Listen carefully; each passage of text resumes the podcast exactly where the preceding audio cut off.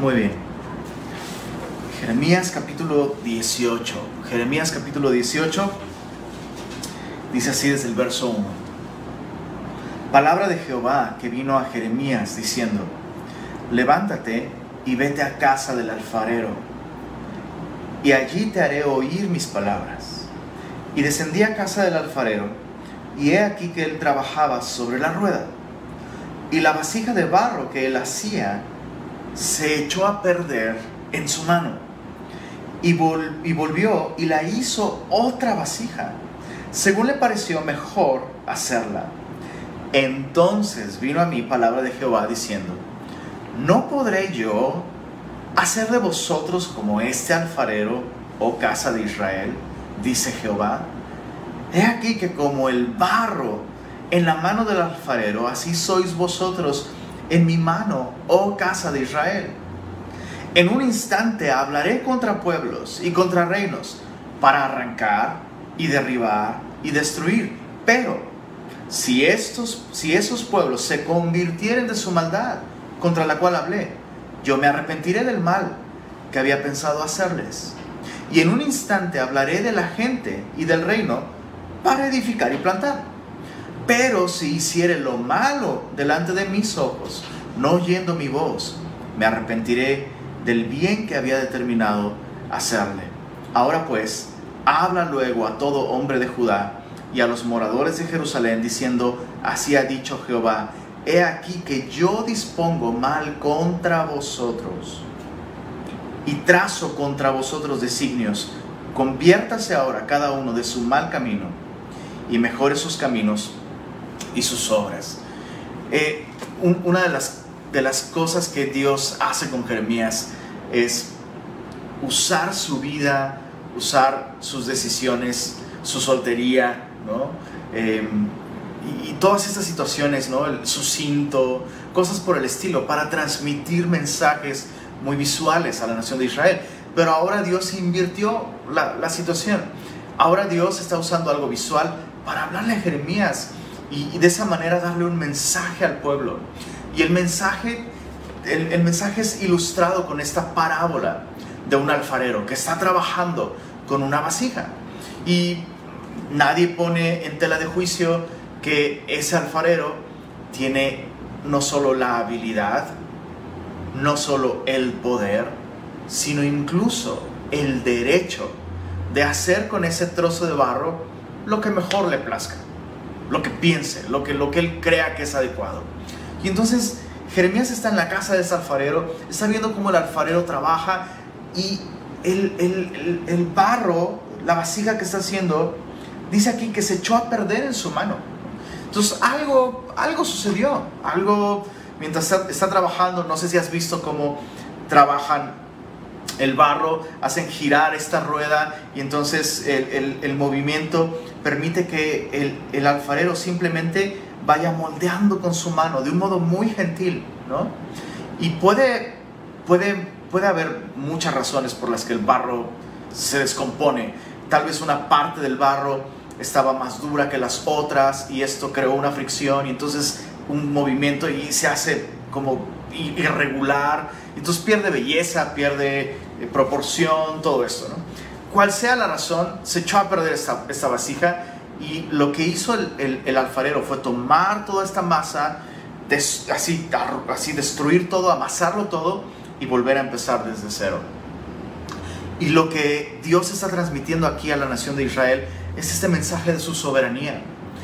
Él tiene el derecho, porque Israel es su pueblo, porque Israel es su propiedad, él tiene el derecho de hacer lo que considere mejor para llevar a cabo su objetivo.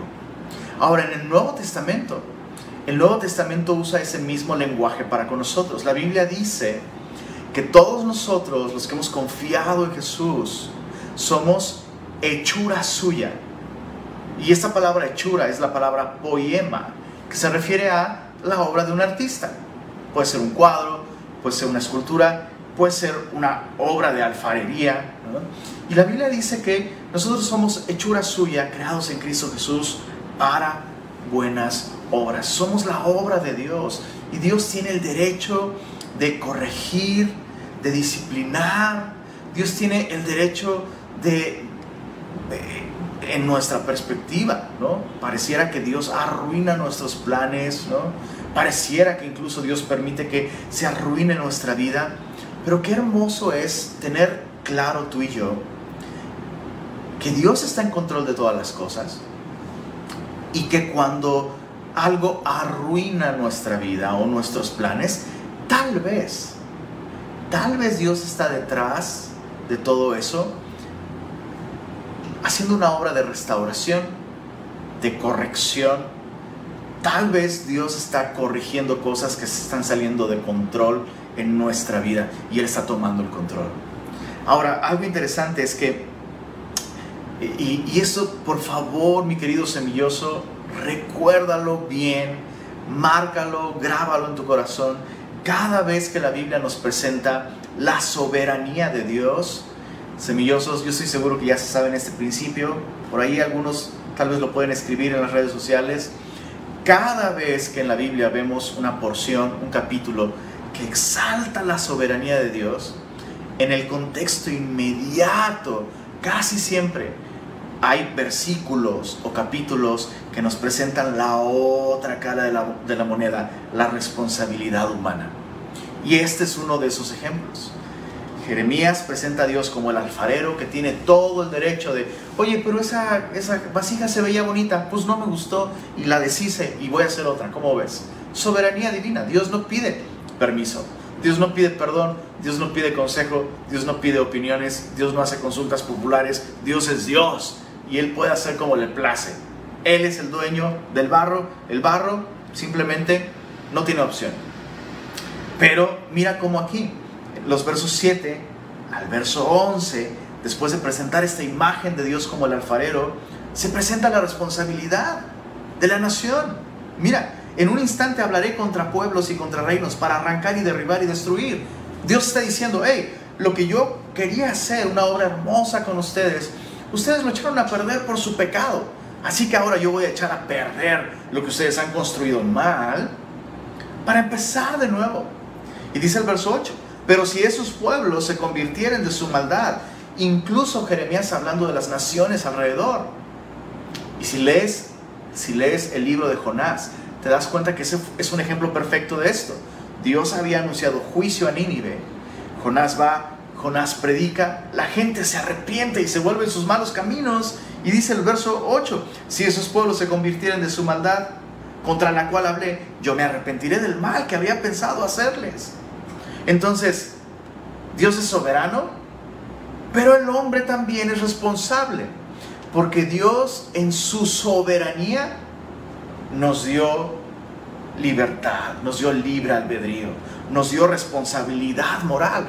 ¿Cómo Dios podría juzgar el pecado si el hombre no tiene elección? Pero entonces, Lenin, entonces, ¿qué de la depravación total del hombre es correcta? La Biblia nos enseña eso. Pero y entonces, si, si el hombre está completamente de, depravado, ¿no? ¿Por qué Dios llama al arrepentimiento? ¿Se, ¿Se, dan cuenta? La Biblia me presenta a un Dios soberano, pero la Biblia me presenta a un Dios que en su soberanía nos ha dado responsabilidad moral, nos ha dado libertad, libre albedrío, y el hombre por tanto es responsable de sus decisiones. Verso, verso 10, mira de nuevo. Pero si hiciera lo malo delante de mis ojos, no oyendo mi voz, me arrepentiré del bien que había determinado hacerle. Ahora pues, habla a todo hombre de Judá y a los moradores de Jerusalén diciendo, así ha dicho Jehová, he aquí yo dispongo mal contra vosotros.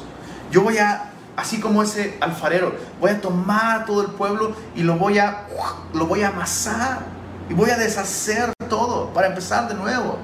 Así ha dicho Jehová, yo dispongo mal contra vosotros y trazo contra vosotros designios. Conviértase ahora cada uno de su mal camino y mejore sus caminos y sus obras.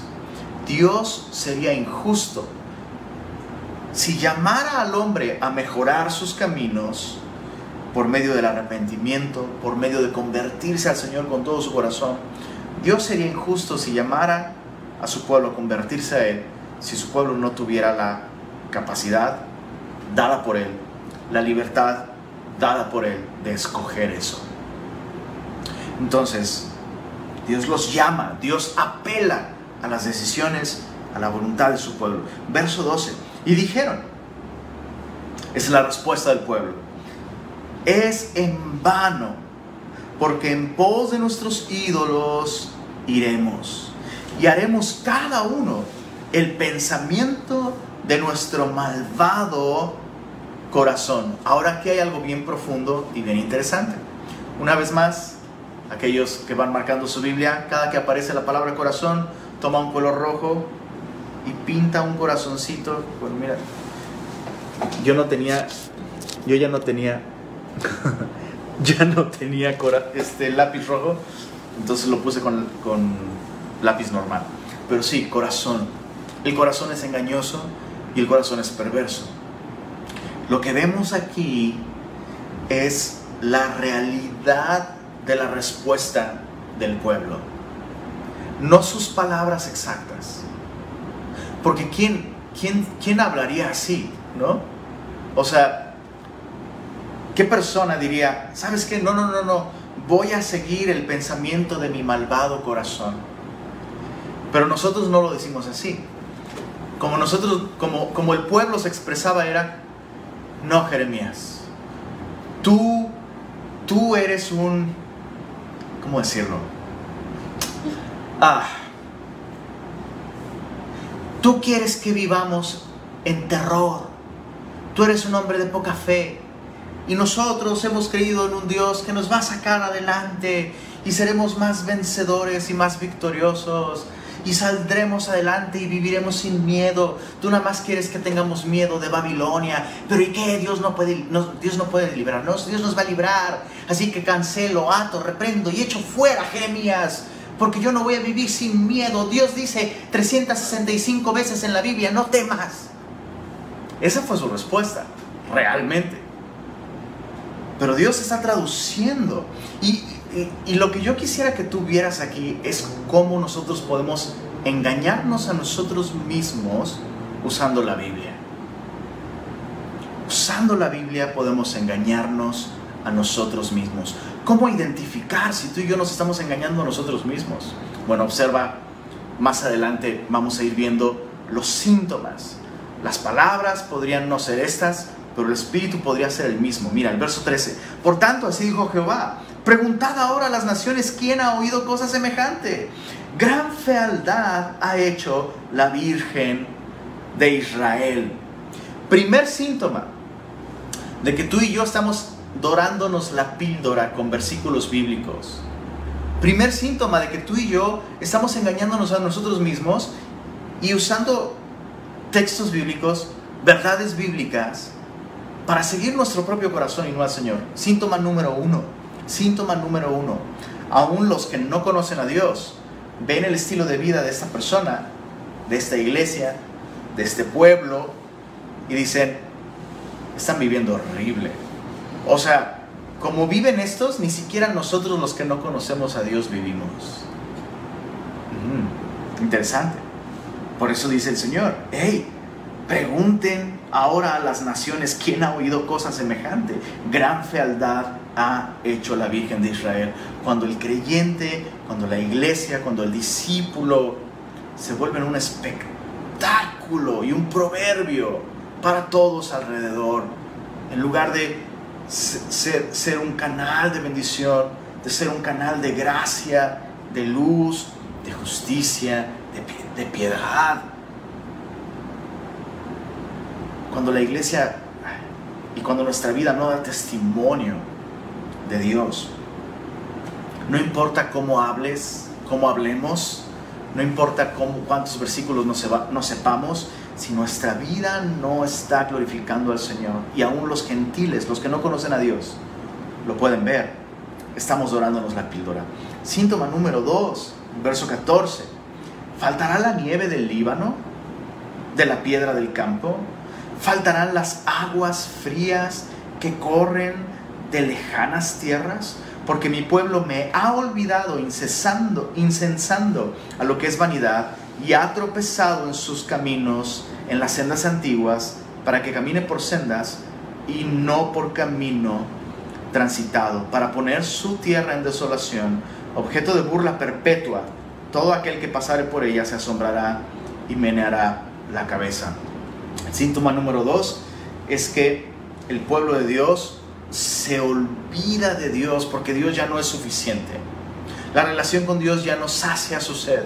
La comunión con el Señor ya no satisface su alma y por tanto se vuelve a los ídolos. Por eso Jeremías usa estas, estas imágenes, hablando de parte de Dios. O sea, ¿quién va a dejar? ¿Quién, quién, quién se atrevería a dejar las aguas? Aguas puras, cristalinas, que vienen del deshielo de las montañas, ¿no? Agua mineral, cristalina, súper fresca. ¿Quién dejaría esto? Mi pueblo, dice el Señor. Mi pueblo me ha dejado a mí fuente de agua viva y ha acabado para sí cisternas. De la misma manera aquí. ¿Faltará la nieve del Líbano? No. ¿Faltarán las aguas frías que corren de lejanas tierras? No. Mi pueblo me ha olvidado. En otras palabras, no es Dios quien se alejó de su pueblo, es el pueblo quien se alejó del Señor, siguiendo ídolos, siguiendo sus propios pensamientos, siguiendo cosas nuevas. Incluso, ¿te diste cuenta aquí?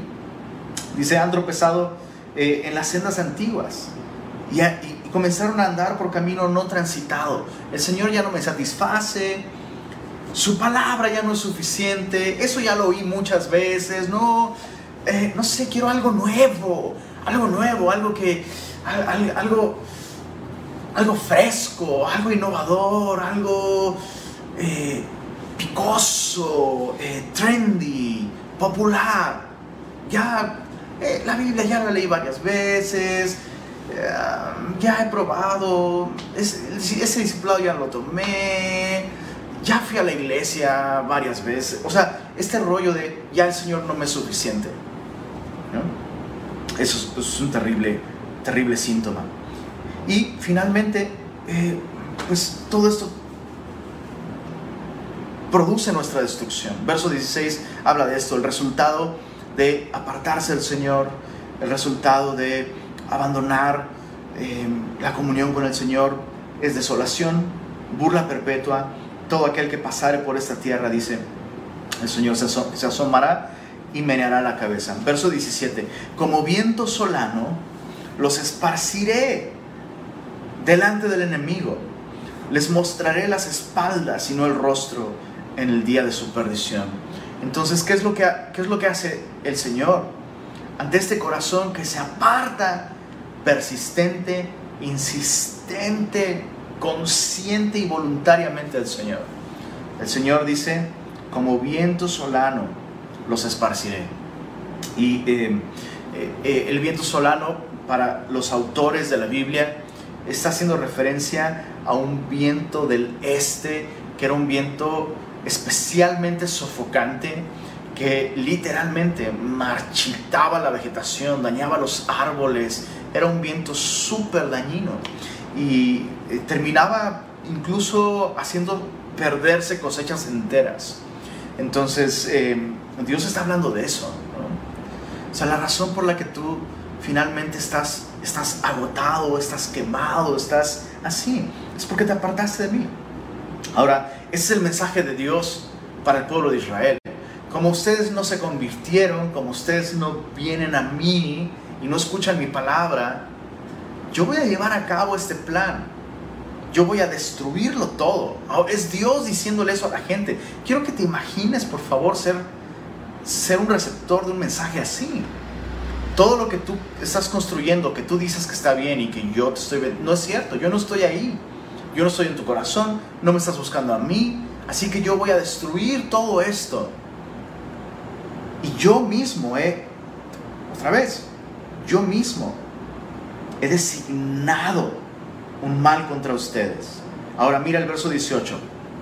Estas son palabras textuales de el pueblo.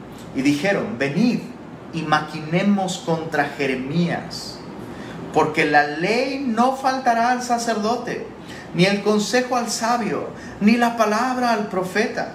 Otra vez, pareciera muy piadoso, pareciera que en este escenario, en su momento, si nosotros hubiéramos visto todo este drama, si nosotros hubiéramos escuchado a Jeremías hablar de esta manera, ¿cómo hubiéramos reaccionado tú y yo? Es muy probable que tú y yo hubiéramos pensado, Jeremías es el falso profeta, es el villano. O sea, quiere que nosotros tengamos miedo de nuestros enemigos cuando somos el pueblo de Dios. Y Dios, o sea, Dios va a pelear por nosotros. Y Jeremías tratando de hacerles ver, hey, Dios, claro que Dios pelearía por nosotros, pero no es lo que va a suceder, porque nosotros no estamos con Dios. Estamos lejos de Él. Y la respuesta es, ¿sabes qué? Vamos a terminar con este hombre, porque al fin y al cabo no nos va a faltar. La ley, tenemos la ley, la encontramos en el templo, ahí está la Biblia. Tenemos profetas, otros profetas, tenemos sacerdotes. Así que venid, iramos lo de lengua y no atendamos a ninguna de sus palabras. Su primera reacción entonces fue, vamos a hablar mal de él. Eso significa vamos a herirlo de lengua. Vamos a dañar su reputación. Vamos a demostrar ante todos que Jeremías Jeremías está mal porque la Biblia dice esto otro, mira. Y vamos a exponer cómo Jeremías está mal y nosotros estamos bien, usando la Biblia para esto. ¿Qué puedo aprender de esto? Y eso es muy importante. Eso es muy importante. Yo creo que, creo que no me había caído tanto el 20 de esto como el día de hoy que estaba meditando en esto. Es más, lo anoté. A veces, esperanza no es lo que necesito, sino arrepentimiento. Voy a decirlo de nuevo. Hay veces que lo que necesito no es alguien que venga y me dé esperanza, sino que me ayude a arrepentirme. Y como cristianos, creo que huimos, huimos de las malas noticias, huimos de, este concepto o esta posibilidad de que Dios tal vez quiera corregir algo en nosotros y se viene un tiempo difícil para hacerlo. Huimos de la posibilidad y la Biblia está llena de estos ejemplos recibiremos de Dios el bien y el mal no lo recibiremos? O sea, si realmente Dios es soberano, si realmente Dios es soberano, Dios también puede estar detrás de algo que a nuestros ojos y nuestra perspectiva limitada y humana es algo malo. Pero desde la perspectiva divina, ¿es algo doloroso? Sí. Sí, pero es algo que va a traer un buen fruto en el futuro. Y pienso en todo esto que estamos viviendo el día de hoy. Pienso en todo esto tan difícil que estamos viviendo el día de hoy con la pandemia y el COVID, los contagios y todo este rollo. Y voy a hablar, voy a hablar por mí, ¿ok? Tal vez este no es tu caso. Tal vez este no es tu caso, pero voy a hablar por mí me da la impresión de que nos urge, de que nos urge callar estas voces que insinúan que esto no va a acabar pronto. Que insinúan que tenemos que, como cualquier otra persona, cuidarnos, tomar medidas de precaución, Interesante porque en el libro de Jeremías veremos que Dios le habla a su pueblo, escóndete pueblo mío hasta que pase el quebranto. Entonces, como que en nuestra mente, en nuestra mente tener fe significa no me va a pasar nada. Y, y no es cierto, esto que tú estás diciendo me está invitando a vivir en temor y Dios dice que no tema, ¿no? Lo cual es cierto, Dios dice que no tema. Pero hay momentos, escucha esto, escucha esto, hay momentos, hay momentos en los que tú y yo lo que necesitamos es tener temor de Dios. Tener temor de Dios. Jeremías no era un terrorista que estaba sembrando, terror. Sin embargo, el mensaje que está dando es un mensaje terrorífico. Pero el propósito no es causar terror, sino confianza en el Señor. Que el, pueblo pueda ver, oh, o sea, Dios también está en control de las cosas malas. Y las cosas malas en sus manos sirven a propósitos buenos.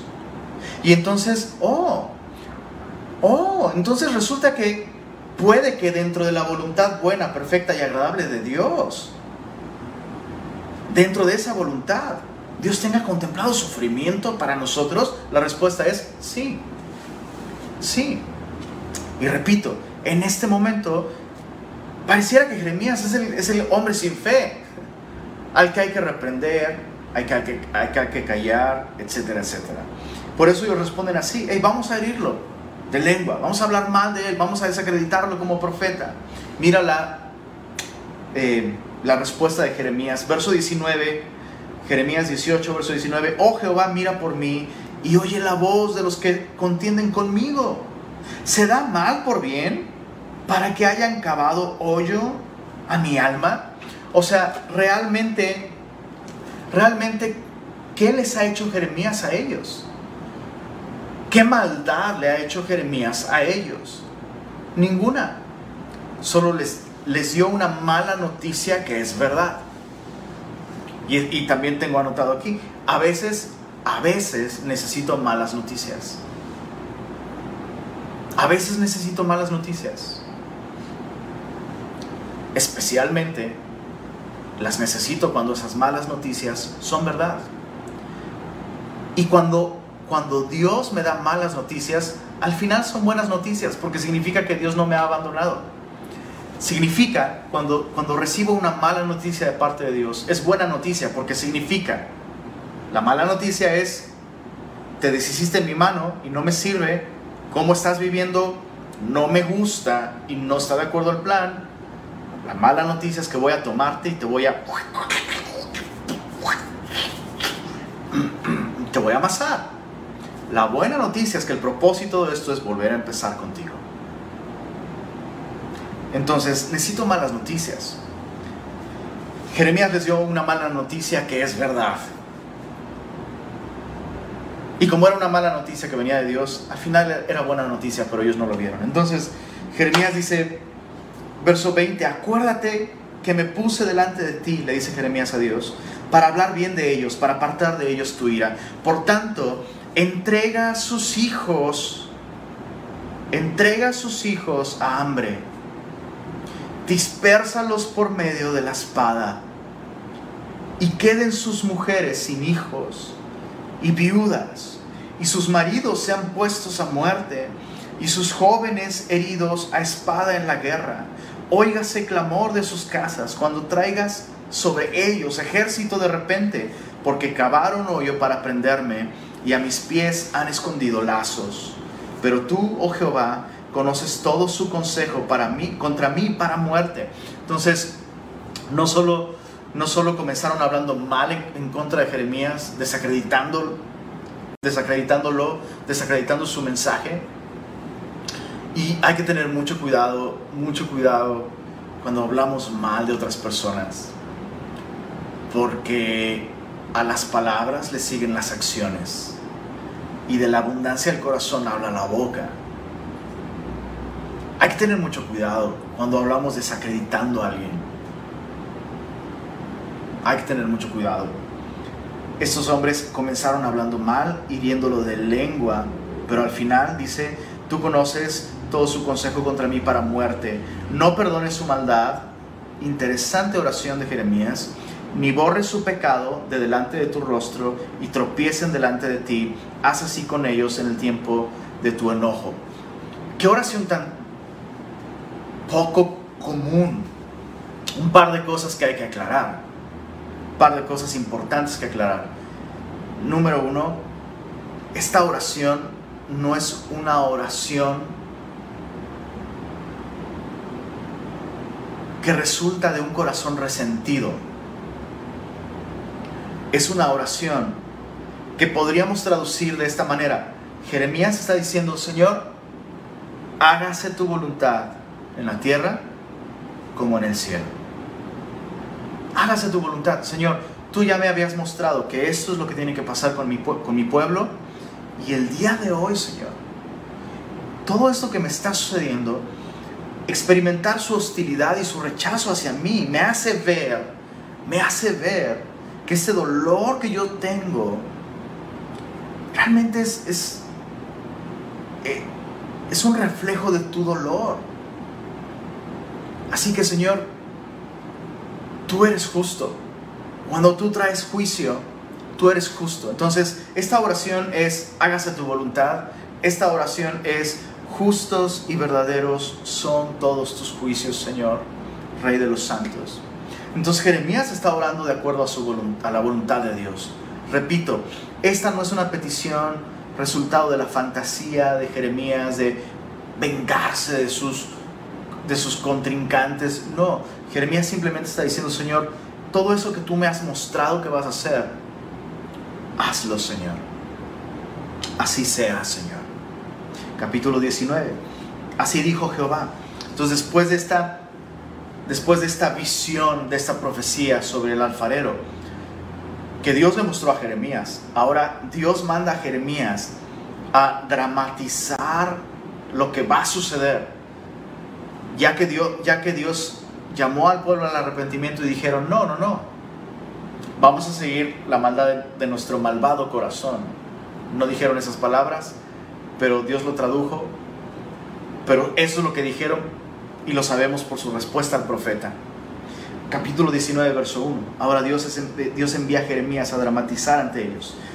Así dijo Jehová, ve y compra una vasija de barro del alfarero. Ese fue un buen día para ese alfarero. En primer lugar, tiene al profeta Jeremías ahí viéndolo. Luego le compra una vasija de barro.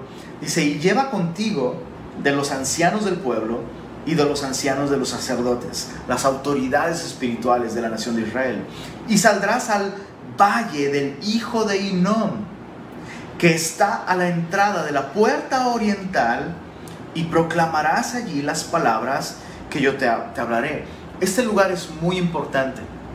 Este lugar, el valle del hijo de Inom, que se encontraba al, como lo dice aquí, al oriente de la ciudad. Salías de la puerta oriental y empezaba este camino descendente hacia abajo, hacia este valle. Y eh, este valle de Inom eh, se le conoce en su idioma original como Gehenna. Y para aquellos que ya tienen más tiempo estudiando la Biblia, inmediatamente saben que Gehenna es la palabra que Jesús usaba para referirse al infierno. Y este era, este era un lugar que estaba asociado con la maldición de parte de Dios porque este es un lugar que en este tiempo se utilizaba para literalmente ofrecer sacrificios humanos a ídolos paganos. Y el pueblo de Israel estaba haciendo esto. El pueblo de Israel estaba ofreciendo bebés a los Baales, especialmente a Moloch. Eh, era uno de muchos Baales. Eh, recuerda que Baal significa Señor, simplemente. Eh, y Moloch, era uno de estos señores, estos ídolos paganos. Lo cual es muy interesante porque probablemente hace un momento mientras leíamos la oración de Jeremías, cuando dice, hey, que queden sin hijos, Señor. Probablemente escuchas eso y dices, qué crueldad de Dios o de Jeremías o de los dos. Escucha esto, esta gente ya está matando a sus hijos. Ya los está matando y los están matando de un modo terriblemente inhumano y cruel. La manera en la que se ofrecían a estos bebés era calentando una estatua de este ídolo. Eh, eh, es esta, esta estatua de metal que se calentaba al rojo vivo y se ponía a los bebés en los brazos que estaban al rojo vivo de este ídolo y tambores comenzaban a tocar fuertemente para ahogar el, llanto y los gritos del bebé. Y de esta manera se ofrecía a los, a los bebés a estos baales con la promesa de que al ofrecerle tu primogénito a estos baales, Dios te iba bueno, perdóname, no, este ídolo te iba a prosperar económicamente. Y es, es Es sorprendente ver que esa es la premisa el día de hoy detrás del aborto, ¿no? No estás listo, tener un bebé fuera de tiempo o tener un bebé que no planeaste va a arruinar tu economía, va a arruinar tus planes de una carrera futuro. Mejor abórtalo el día de hoy. ¿Para qué vas a traer un niño al mundo en estas situaciones, en estas condiciones tan terribles? Mejor abórtalo, trabaja duro, crece económicamente y entonces después puedes formar una familia. Básicamente es lo mismo que esto. Es lo mismo. Es una mentira diabólica. Es asesinato. Verso, verso 3. Dirás pues, entonces Jeremías trae a todos los ancianos a este lugar, al valle de Inom, con esta vasija de barro. Dirás pues, oíd palabra de Jehová, oh reyes de, de Judá y moradores de Jerusalén. Así dice Jehová de los ejércitos, Dios de Israel. He aquí yo traigo mal sobre este lugar. Ahora, una vez más, por favor, imagina que alguien te da un mensaje así. Dios está diciendo esto, hey, voy a traer el mal sobre ti. O sea, vienen cosas duras, voy a tratar duro contigo. He aquí yo traigo mal sobre este lugar, tal que a todo el que lo oyere le retiñan los oídos, porque me dejaron y enajenaron este lugar y ofrecieron en él incienso a dioses ajenos, los cuales no habían conocido ellos ni sus padres ni los reyes de Judá, y llenaron este lugar de sangre de inocentes, hablando de los bebés, y edificaron lugares altos a Baal para quemar con fuego a sus hijos en holocaustos al mismo Baal, cosa que no les mandé, ni hablé, ni me vino al pensamiento. Ahora es muy interesante que ellos están haciendo eso, o sea, Dios le está, está diciendo, hey, en este lugar ustedes hicieron todas estas cosas. Y las hicieron supuestamente adorando, no a mí. No a mí, porque yo nunca les pedí que hicieran esto. Pero otra vez, es tan fácil decir, a mí Dios me dijo que hiciera esto. No, es que a mí Dios me mostró, a mí Dios me mostró. Es tan fácil quiero que te des cuenta cómo ellos están realizando estos hechos abominables como una expresión de adoración. Así de engañados podemos estar. Y Dios tiene que usar al profeta Jeremías para decirles, hey, ¿ustedes creen que eso es adoración? Número uno, no es adoración a mí.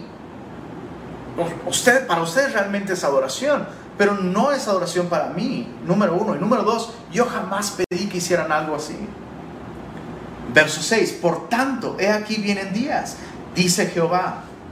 Entonces esto no es de que a mí Dios me mostró, no, Dios está diciendo esto. Dice Jehová, este lugar no se llamará más Tofet, Tofet significa lugar alto, ni valle del hijo de Inom, sino valle de la matanza. Y desvaneceré el consejo de Judá y de Jerusalén en este lugar, y les haré caer a espada delante de sus enemigos y en las manos de los que buscan sus vidas, y daré sus cuerpos para comida a las aves del cielo y a las bestias de la tierra. Pondré a esta ciudad por espanto y burla, todo aquel que pasare por ella se asombrará y se burlará sobre toda su destrucción, y les haré comer la carne de sus hijos y la carne de sus hijas, y cada uno comerá la carne de su amigo en el asedio. Cuando Babilonia venga, sitie la ciudad, impida que entren mercancías o que salgan ustedes a conseguir víveres, estarán asediados y en el asedio y en el apuro con el que los estrecharán sus enemigos y los que busquen sus vidas. Y quiero que observes, no sé si, si tienes algo con que subrayar, capítulo 18, verso 21, Dios menciona a sus hijos, capítulo 19 Verso 5, Dios habla de sus hijos, cómo los ofrecieron en el holocausto. Y una vez más, capítulo 19, verso 19, les haré comer la carne de sus hijos. Y una lectura descuidada pudiera darnos la impresión de que Dios los está torturando y los está obligando a hacer estas cosas. No es así. No es así. Ahora, aún, aún entre personas no conocen a Dios. hay un instinto, hay un afecto natural. Y lo normal es que un padre, una madre, incluso esté dispuesto a quitarse el pan de la boca para dárselo a sus hijos. Un padre, una madre, simplemente por el afecto natural, está dispuesto incluso a morir por sus hijos. Cuando Dios dice, les haré comer la carne de sus hijos, Dios simplemente lo que está diciendo es, voy a retirar la influencia de mi espíritu. Voy, voy a dejar, voy a dejar de exhortarlos, de apelar a sus conciencias, ya que no me quieren en su vida. Voy a hacer a un lado mi influencia. Su conciencia se va a cauterizar. Y simplemente lo que va a suceder es que voy a permitir que ustedes lleguen hasta el final del camino que ustedes han escogido. Y, sabes, eso es, eso es increíble.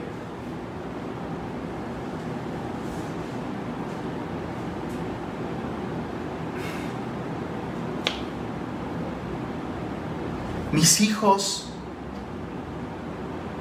tienen que tomar su propia decisión con respecto a, al Señor y a la vida.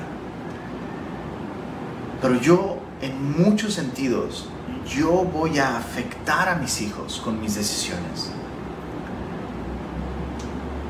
Entonces, una vez más, yo quisiera rogarte como papá, y creo que, creo que aquí Dios está hablándonos a nosotros. Ten cuidado con tengamos, tengamos cuidado con aquellas cosas que tú y yo estamos exaltando. Si tú y yo exaltamos al Señor en nuestra vida, esto no garantiza que nuestros hijos sean cristianos, por supuesto. Por supuesto que no. Pero si tú y yo exaltamos al Señor en nuestra vida, es mucho más probable que ellos puedan crecer realmente con un corazón para el Señor y si, no con un corazón para el Señor, por lo menos con los beneficios de tener un padre que realmente exalta al Señor, una madre que exalta al Señor. Pero si tú y yo vivimos exaltando la cultura que nos rodea, vivimos exaltando el trabajo, exaltando el dinero, exaltando la comodidad, exaltando el éxito, básicamente lo que estamos haciendo es devorar a nuestros hijos. Cuando tú y yo vivimos exaltando cualquier otra cosa que no es Dios, lo que estamos haciendo es colocar a nuestros hijos sobre un altar pagano, derramar sus vidas en adoración. Entonces no oro con mis hijos, no tengo conversaciones significativas con ellos, no los conozco, no sé con qué están luchando. No conozco realmente los defectos de su carácter, las áreas de oportunidad en las que ellos pueden ser llevados hacia el Señor. No, no lo conozco. No oro con mi esposa. No paso tiempo con ella. ¿Por qué? Porque estoy muy ocupado trabajando. Porque estoy buscando mi comodidad. Porque estoy buscando mi éxito. Porque estoy buscando lo que sea. Lo que sea su, eh, diversión, lo que sea, ponle el nombre que sea, cualquier cosa que, tú y yo exaltemos en lugar del Señor, nos, nos, va, literalmente, nos va a llevar a devorar a nuestra familia. Es terrible, es fuertísimo. Bueno, capítulo 19, verso, verso, verso 10 en adelante, verso, verso 11, perdón, verso 10 en adelante, dice, entonces quebrarás la vasija ante los ojos de los varones que van contigo. ¿Te imaginas después de escuchar esto, ver al profeta Jeremías tomar esa vasija y romperla? Y les dirás, así ha dicho Jehová a los ejércitos, así quebrantaré a este pueblo y a esta ciudad, como quien quiebra una vasija de barro que no se puede restaurar más. Entonces, ojo, el primer mensaje fue, así como un alfarero puede remoldear una vasija cuando lo está haciendo, hay esperanza para ustedes. Vuélvanse al Señor. Nel. Vamos a seguir nuestro corazón. Ok, entonces el mensaje ha cambiado. El mensaje ha cambiado. como ustedes no me permitieron corregirlos, yo podría haberlos hecho nuevos. Yo podría haber renovado su vida entera, la, vida de la nación. Pero como ustedes se endurecieron, endurecieron su corazón para conmigo, ¿qué es lo que sucede? Con una vasija, mientras está siendo moldeada, mientras está eh, girando, mientras está moldeando, se mantiene así, maleable. Pero cuando ya se ha endurecido, ya no puedes volverla a moldear. Lo que tienes que hacer es romperla. Y Dios dice, ya que se endurecieron, voy a quebrantarlos. Verso 15, así ha dicho Jehová a los ejércitos, Dios de Israel, he aquí yo traigo sobre esta ciudad y sobre todas sus villas todo el mal que hablé contra ella, porque han endurecido su cerviz para no oír mis palabras. Hay un punto de no retorno. Chicos, hay un punto de no retorno.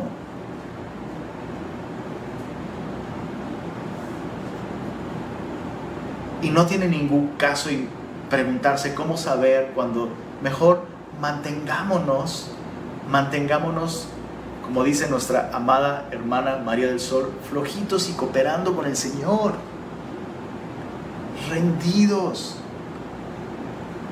Tan pronto veamos dureza en nuestro corazón, resistencia a la palabra de Dios, resistencia al mensaje que nos dan aquellos que Dios ha puesto en nuestra vida para ayudarnos a ver cuando algo está mal, cuando nos estamos endureciendo.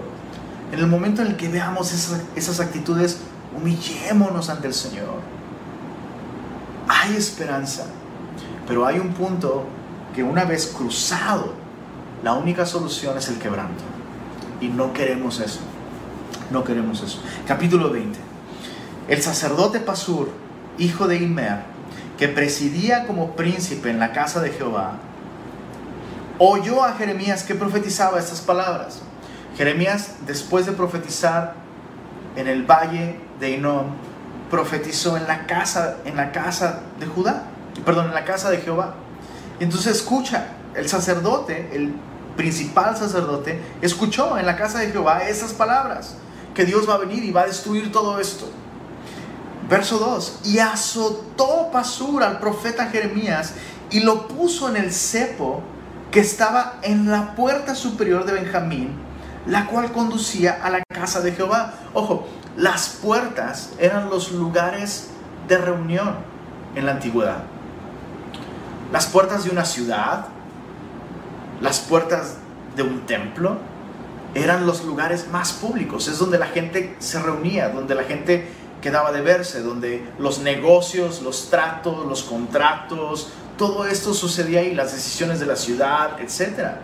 Entonces el sumo sacerdote está tomando a Jeremías, lo azota, lo, lo pone en el cepo.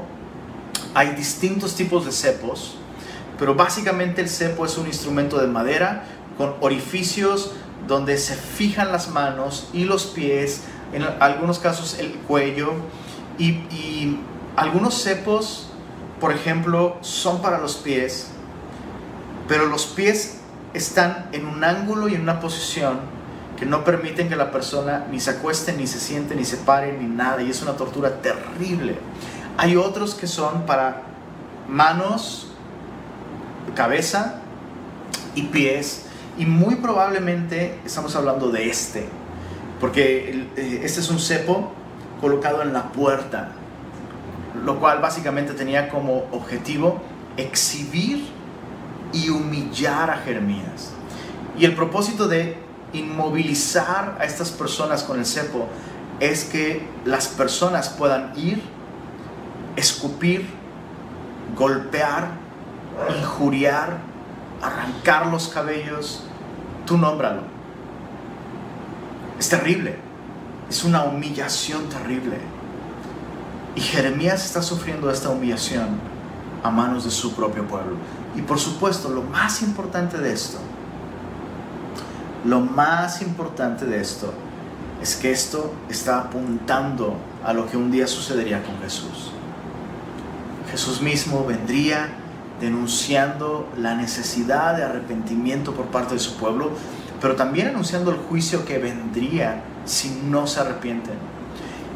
Y, vemos a Jesús, igual que Jeremías, denunciando de un modo súper duro dando malas noticias, pero buenas noticias también. Y también advirtiendo, Jerusalén, Jerusalén, ¿cómo quise juntar tus hijitos como la gallina junta sus polluelos, pero no quisiste? Y no conociste lo que es para el tiempo de tu paz. Por tanto, tus hijos morirán dentro de tus murallas. Cuando las mujeres lloran por Jesús, viendo a Jesús golpeado, viendo a Jesús con una corona de espinas, viendo a Jesús cargando una cruz, Jesús dice algo súper fuerte. No lloren por mí, lloren por ustedes y por sus hijos. Y vemos ahora a Jeremías viviendo todo esto, ojo, y eso es importante y eso es una buena aplicación para nosotros. Jeremías no tiene idea de que en este momento de su ministerio se parece tanto a su Señor y a su Salvador. Él no lo sabe. Lo sabemos tú y yo el día de hoy. Y eso debe, debe darnos a ti y a mí esperanza. Por eso Jesús dijo, bienaventurados aquellos que sufren por causa de la justicia. Bienaventurados. Bienaventurados sois cuando os vituperen y os ofendan por causa de mí y desechen su nombre como malo por causa de mí. Gozaos, porque su recompensa es grande en los cielos. ¿Cuál es la recompensa? Ser como Jesús. Ser como Jesús. Ahora, ojo, estamos en un momento, el día de hoy estamos en un momento en el que creo que ser semejantes a Cristo en este momento implica experimentar más rechazo por parte de quienes se llaman pueblo de Dios que por aquellos que no. Bueno, Jeremías está sufriendo justamente esto. Dice el verso 3, el día siguiente, el día siguiente, Pasur sacó a Jeremías del cepo. Entonces, ¿te imaginas? Lo dejaron todo ese día, toda esa noche, siendo exhibido, siendo humillado vilmente, y al día siguiente lo sacan del cepo. Le dijo entonces Jeremías, Jehová no ha llamado tu nombre Pasur. Interesante, porque Pasur significa, eh, es, es un nombre de difícil traducción, pero podría significar seguridad. Y, de hecho es una palabra familiar de, la palabra que se traduce Pascua, cuando algo pasa de largo, ¿no? Pasar de largo, es cuando la libraste, ¿no? Entonces alguien está seguro porque el peligro va a pasar de largo. Entonces la idea es esa, es seguridad, eh, una cosa por el estilo. Bueno, Jeremías le dice, oye, Jehová no ha llamado tu nombre Pasur, sino Magor Misaviv. Y tú dices, qué feo nombre. Bueno, espérate a saber el significado. Eh, Magor Misaviv significa terror por todas partes. Y yo imagino a este hombre sintiendo un hueco en la panza. Si aún tiene algo de sensibilidad a la verdad de Dios, este hombre debió sentir un hueco en la panza. Terror por todas partes. Porque así ha dicho Jehová, he aquí, haré que seas un terror a ti mismo y a todos los que bien te quieren. Y caerán por la espada de sus enemigos, y tus ojos lo verán, y todo Judá a todo Judá entregaré en manos del rey de Babilonia, y los llevaré cautivos a Babilonia y los matará a espada.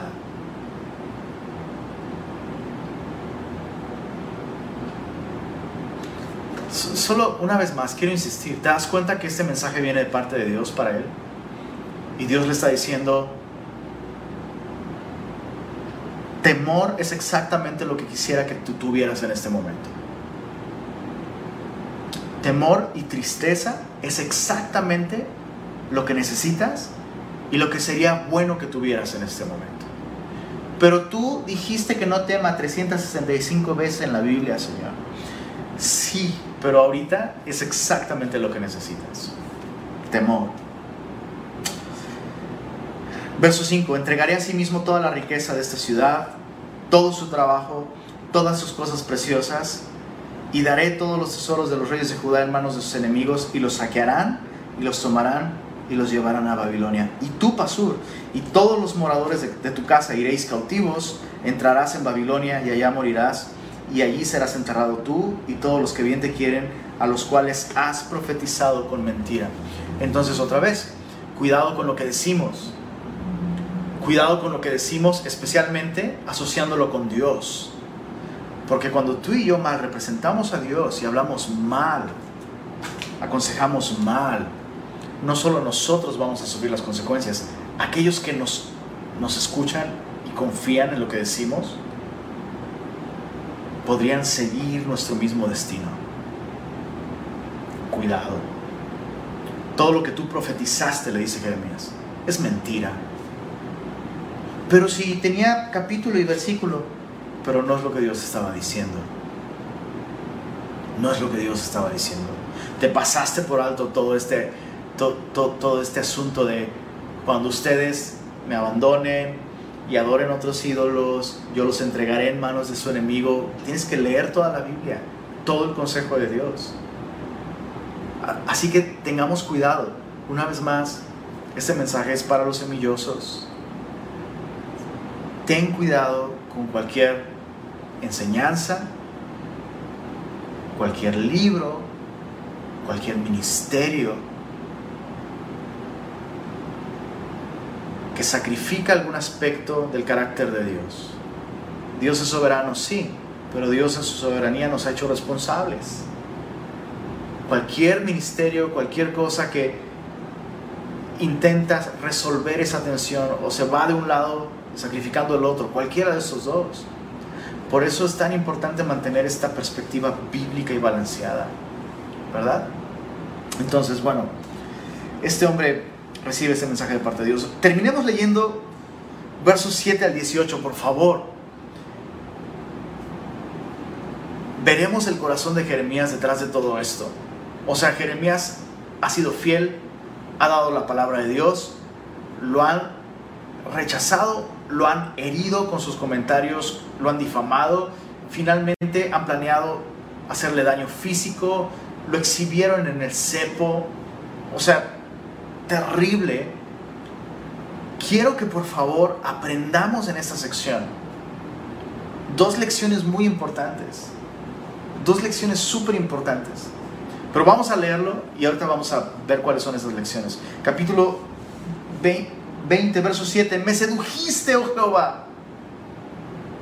Ya libraron a Jeremías. Probablemente Jeremías va a su casa, saca su libreta devocional y escribe esto. Me sedujiste, oh Jehová, y fui seducido. Más fuerte fuiste que yo y me venciste. Cada día he sido escarnecido. Cada cual se burla de mí.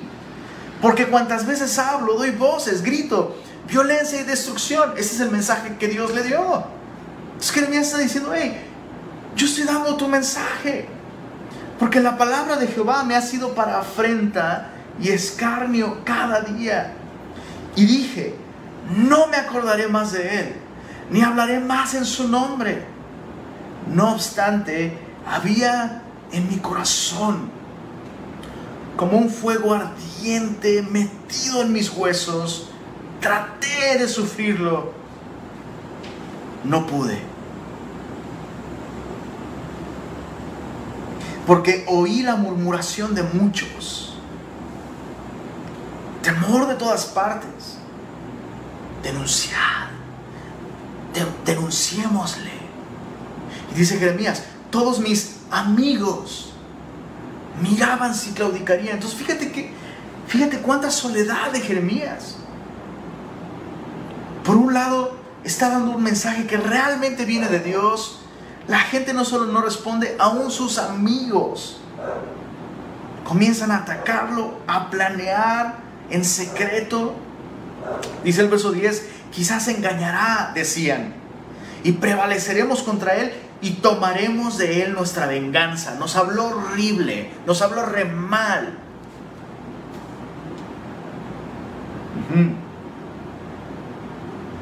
Y Jeremías está sufriendo esto y le dice al Señor, es un lenguaje muy atrevido, pero es un lenguaje muy honesto. Le está diciendo al Señor, me venciste, me, sedujiste. O sea, y la, la idea es, se te presenta algo hermoso, pero al final, o sea, es como seducción, ¿no? Seducción, algo atractivo y algo hermoso, que al final es para tu mal. Y Jeremías está siendo brutalmente honesto con Dios y le está diciendo, Señor, no se vale. Porque ¿quién? ¿Quién, quién que, que vea tu belleza? ¿Quién que pruebe escuchar tu palabra y servirte? Puede realmente al final resistirte. Es casi, casi como... Hiciste trampa, Señor. Porque ¿cómo podría yo decirte que no al estar tan cerca de ti?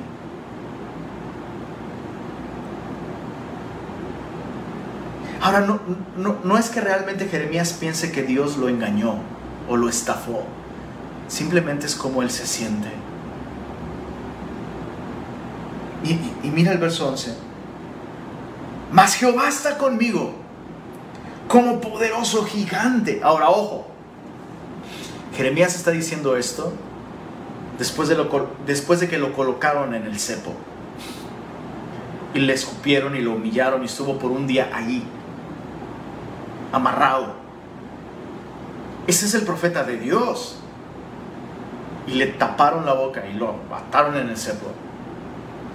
Y quiero, quiero que observes cómo Jeremías está. Jeremías es verdaderamente humano. Y Jeremías está luchando. Eso es horrible, Señor. ¿Por qué me hiciste esto?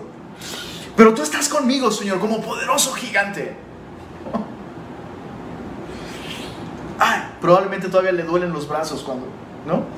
Por tanto, los que me persiguen tropezarán y no prevalecerán. Serán avergonzados en gran manera porque no prosperarán. Tendrán perpetua confusión que jamás será olvidada. Oh Jehová de los ejércitos, que pruebas a los, a los justos, que ves los pensamientos y el corazón. Vea yo tu venganza de ellos porque a ti he encomendado mi causa. Verso 13. Cantad a Jehová Loada Jehová porque ha librado mi alma del el alma del pobre de mano de los malignos. Oye Jeremías, ¿no te acaban de poner en el cepo? Pero mira la lección tan importante y esa es, la primera lección, primera lección, primera lección que aprendemos en este capítulo, muy importante, muy importante. Dios no ignora ni censura el dolor y el lamento de sus hijos. Dios no, Dios no ignora ni censura el lamento y el dolor de sus hijos, sus preguntas, sus inquietudes. ¿Qué caso tiene negar que tú y yo tal vez nos sentimos mal?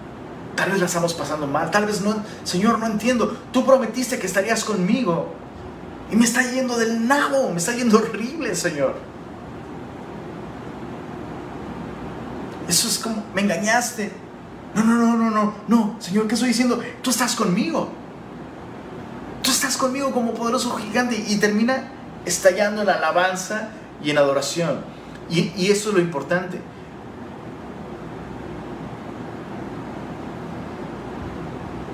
Cuando tú y yo reconocemos cómo nos sentimos, cuando tú y yo reconocemos que no entendemos, cuando tú y yo reconocemos que no le hallamos el sentido a lo que estamos viviendo, estamos obedeciendo al Señor, las cosas no salen como nosotros pensamos. Cuando tú y yo reconocemos este estado, esta condición, entonces Dios puede tomarnos, tomar nuestro dolor, tomar nuestras preguntas, tomar nuestro lamento y convertirlo en alabanza no, nunca llegaremos a esta, a esta posición de genuina alabanza y adoración a menos que pasemos que pasemos por esta etapa en la que admitimos y reconocemos, Señor, no entiendo. ¿Por qué? Porque cuando digo, Señor, no entiendo, luego recordamos, Dios lo que me ha dado no son explicaciones. Dios me ha dado promesas y Dios me ha prometido y Dios está conmigo y eso es suficiente. Ahora mira el verso verso, ah, verso 14, después de estallar en alabanza Por favor, por favor observa esto. Verso 14. Maldito el día en que nací.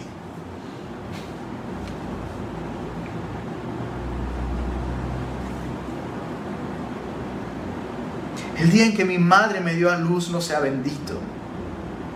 Maldito el hombre que dio nuevas a mi padre diciendo, hijo varón te ha nacido, haciéndole alegrarse así mucho. Y sea el tal hombre como las ciudades que asoló Jehová y no se arrepintió. Oiga gritos de mañana y voces a mediodía. O sea, hasta la enfermera o el doctor que salió y dijo, es un niño, ¿no? Yo, yo no sé, yo no sé si era el cumpleaños de Jeremías ese día, pero no sé por qué maldijo el día, el día de su nacimiento. Mira el verso, verso 17, porque no me mató en el vientre y mi madre me hubiera sido mi sepulcro y su vientre embarazado para siempre. ¿Para qué salí del vientre? ¿Para ver trabajo y dolor y que mis días se gasten en afrenta? O sea, ya Dios le dijo, todo lo que conoces va a terminar, toda la gente que amas va a morir, te quiero usar para darles este mensaje con la esperanza de que se arrepientan. Pero no se van a arrepentir, Jeremías, no van a escuchar. Pero, pero necesitan escuchar. Necesitan escuchar. Alguien necesita advertirles. Necesito a alguien que les hable de mi parte. Y necesito que estés soltero, Jeremías, y que no te cases y no tengas hijos. Tus amigos también te van a abandonar. Y Señor, ¿y entonces para qué? Entonces, ¿cuál es el punto? ¿Qué caso tiene?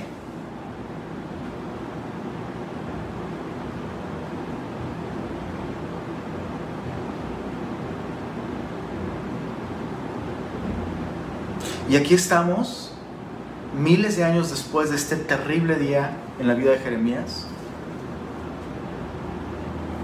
comprendiendo el dolor de Dios por el pecado del hombre, viendo cómo Dios estaba usando a Jeremías para trazar una sombra de, Jesús, el varón de dolores experimentado en quebranto, aprendiendo que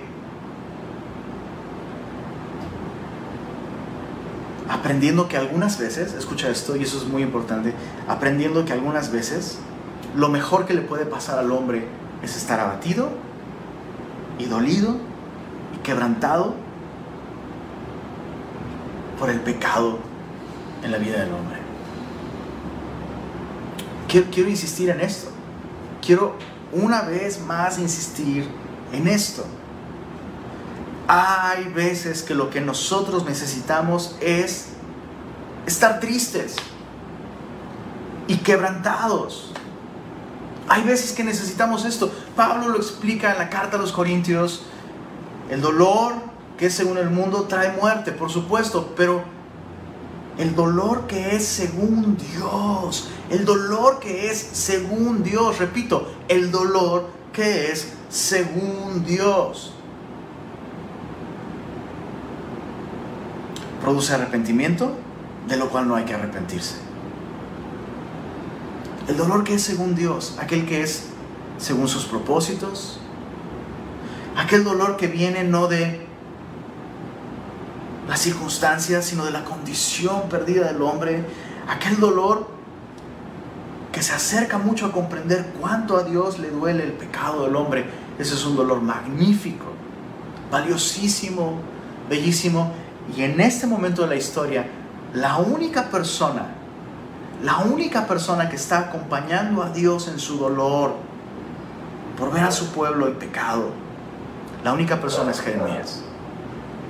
Y tú y yo el día de hoy podemos leerlo y lo, vemos claro como el cristal. Pero Jeremías no lo veía claro como el cristal. Ahora, lo, lo, útil y lo importante para nosotros con todo esto es esto. ¿Cuánto nos urge? Nos urge, nos urge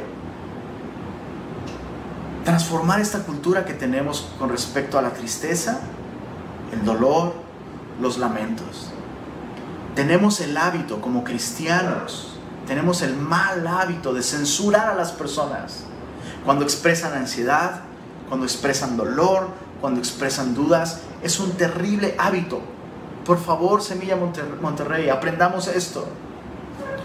Dios no censura a las personas que están expresando dolor, lamento, dudas, luchas de cualquier tipo. En muchos casos, en muchos casos, ese, dolor, esas dudas, tal vez eh, esa aflicción emocional, lo que sea, tal vez sí es consecuencia de alguna mala decisión o incluso de pecado. Pero es necesario saber cuando una persona está así, porque entonces, si conocemos su situación, le podemos llevar a la Biblia, animarle al arrepentimiento. Cuando confiesa sus pecados, bienaventurado el varón a quien Jehová no inculpa de pecado ni de iniquidad. Mientras callé, se envejecían mis huesos en mi dolor todo el día, pero confesé a ti mi, mi maldad y mis sequedades se volvieron en verdor de verano porque perdonaste mi maldad. En caso de malas decisiones o incluso pecado, necesitamos saber cuando alguien está así. Pero cuando la persona no es por pecado, sino, sino por cualquier otra cosa, también se le puede ayudar. El punto es, Dios no solo no le dijo a Jeremías, ¿cómo te atreves a hablar así, Jeremías? Si fueras un hombre de fe, si realmente me creyeras. No. ¿Sabes qué es lo que Dios hace en esta sección? Dios hace esto, mira.